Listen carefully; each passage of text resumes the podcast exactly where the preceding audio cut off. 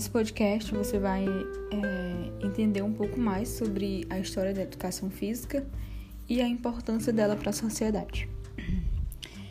A educação física é vista hoje como um agente de saúde, estética, melhoria da condição atlética, recuperação física, dentre outras funções.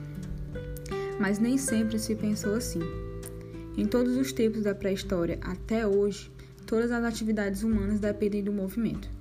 É, os homens da caverna utilizavam a força, a velocidade e a resistência para as suas sobrevivências. E conforme iam surgindo situações para, para transportar algo, é, valiam-se dos seus corpos como forma de locomoção de um lugar para o outro. Eles realizavam longas caminhadas, lutavam, corriam, nadavam, arremessavam objetos e tinham como principal fonte econômica a caça e a pesca. É, como, como a educação física propriamente dita, as origens mais remotas da história datam 3000 a.C., na China, quando o imperador Huang Ti, pensando no, no progresso do seu povo, pregava os exercícios físicos com finalidades higiênicas e terapêuticas, além do caráter guerreiro é, sempre se baseando na preocupação com o desenvolvimento da força bruta, os povos buscavam exercitar o físico, o qual eles consideravam como a busca do corpo perfeito, que tinha, como uma, tinha uma forte ligação com a mitologia, é, no caso dos deuses do Olimpo.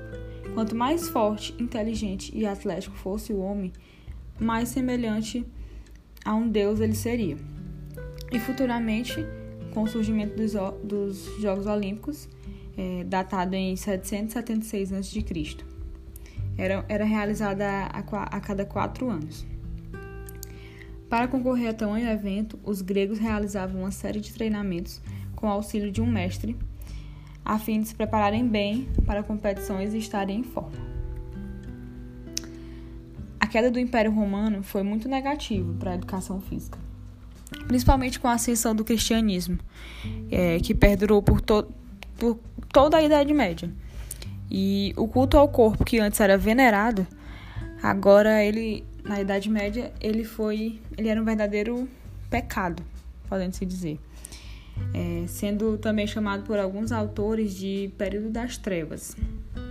Esse período foi marcado pela exaltação da alma em detrimento do corpo, que ficou reduzido a uma moradia passageira da verdadeira essência humana, portanto relegado a um segundo plano, ficando a educação física restrita às práticas masculinas como vista ao combate em nome da vontade de Deus. Como o homem sempre como o homem sempre teve interesse no seu corpo, o período da Renascença fez explodir novamente a cultura física, as artes, a música, a ciência e a literatura. A beleza do corpo, que antes era pecaminosa, foi novamente explorada e surgindo grandes, é, explorada, surgindo grandes artistas como Leonardo da Vinci, responsável pela criação, utilizada até hoje, das regras proporcionais do corpo humano. O iluminismo na Inglaterra era contra o abuso do poder no campo, no campo social. Esse período trouxe novas ideias e, e como destaque nessa época temos grandes nomes, como Rousseau, que propôs a educação física como necessária à educação física infantil introduzida nas escolas. Na idade contemporânea, a educação física ela volta a ser necessária e passa a ser ensinada nas escolas. Nesse período surgem, surgiram o handball, o basquetebol e o voleibol. É, Barão de Cobertin ele faz renascer os Jogos Olímpicos e divulga o esporte como meio de, de interação entre os povos. Já no Brasil, o registro mais antigo sobre a educação física foi no ano de 1500, quando Pero Vaz de Caminha relatou em uma de suas cartas é, indígenas dançando, saltando e, e se alegrando ao som de uma gaita tocada por um português, que certamente é, seria a, o primeiro registro de aula de ginástica no Brasil. A educação física como disciplina possui sua origem voltada na metade do século XIX, é, sendo esse período Brasil Império, onde existiam leis que incluíam a ginástica na grade de ensino dos estudantes. Porém, apenas na, na década de 1990, a educação física obtém um status mais amplo na sociedade até se tornar o que conhecemos atualmente. Quando ela foi introduzida nas escolas para a população, o objetivo dela era educar os corpos dos trabalhadores para que fossem saudáveis e fortes para exercer sua função, produzir, render e gerar lucro. Daí, ao longo do desenvolvimento da educação física, seus objetivos foram se adequando conforme o, contexto social e político da época. Uhum. Meninos e meninas já foram separados durante a educação física, uma época que se deveu ao fato de que havia uma preocupação em formar homens fortes para servir a pátria e mulheres saudáveis para gerar filhos saudáveis. Então, cada um realizaria exercícios compatíveis à sua condição de gênero. Atualmente, existem diversas abordagens pedagógicas que são trabalhadas pelos, pelos professores de educação física, mas, de modo geral, vemos que a tendência hoje são as abordagens humanistas, que consideram os princípios de solidariedade, igualdade, criatividade, só sociabilização, valorização dos potenciais de cada um, inclusão e etc. A tendência é procurar re revalorizar a educação, sendo ela essencial para o desenvolvimento humano integral, não apenas para que ao final do processo se adquira uma profissão. Obrigada a quem assistiu, para quem ouviu até aqui. Espero que vocês tenham entendido um pouco mais sobre a história da educação física. É, é um curso lindo, um, maravilhoso. É... E enfim, espero que vocês tenham gostado.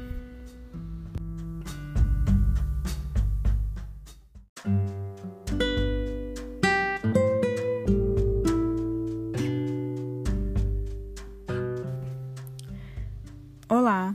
Nesse podcast vamos debater um pouco sobre a ética profissional na educação física, mas antes precisamos saber o conceito de ética profissional que nada mais é que um conjunto de valores e normas de comportamento adotados no ambiente de trabalho e composta por padrões e valores da sociedade e no ambiente profissional.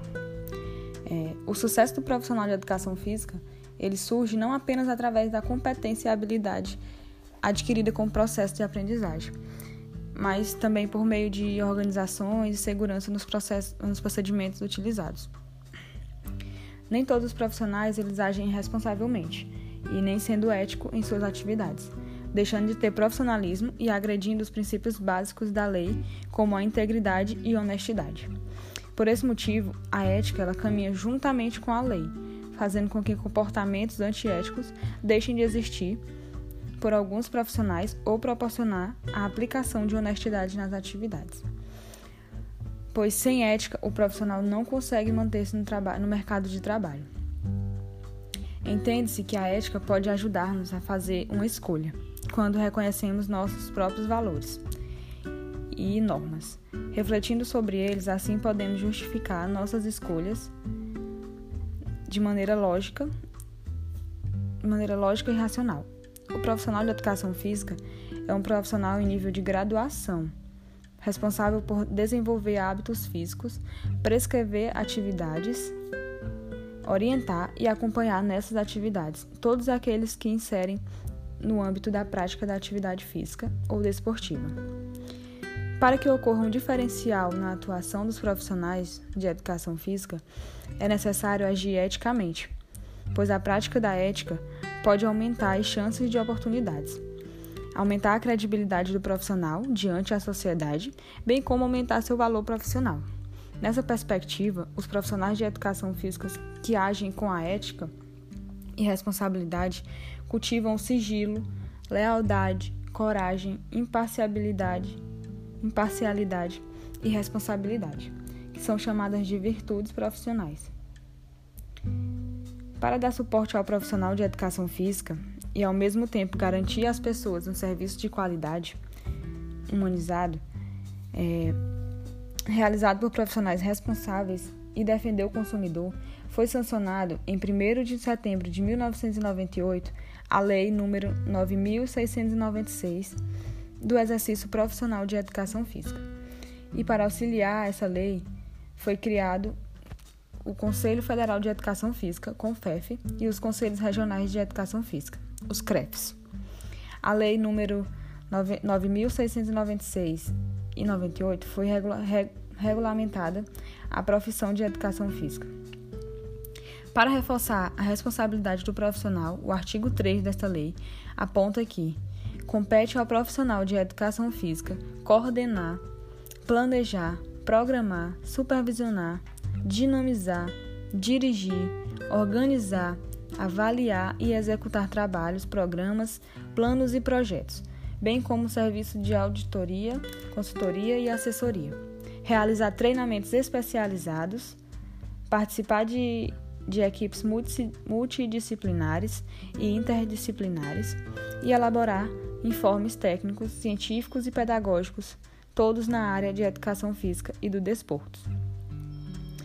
Código de Ética dos Profissionais de Educação Física surgiu com, como um instrumento para regular, regular o exercício da profissão, vinculado aos sistemas CONFEF e CREFs, assim beneficiando a sociedade em grupos ou atendimento individual com ações em geral.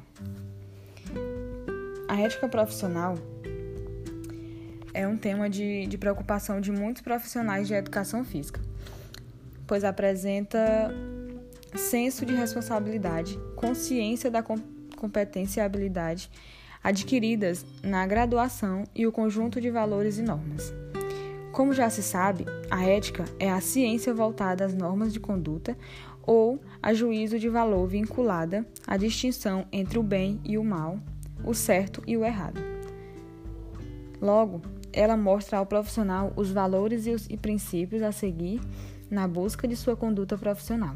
Entende-se que a ética pode ajudar-nos a fazer uma escolha quando reconhecemos nossos próprios valores e normas e refletimos sobre eles.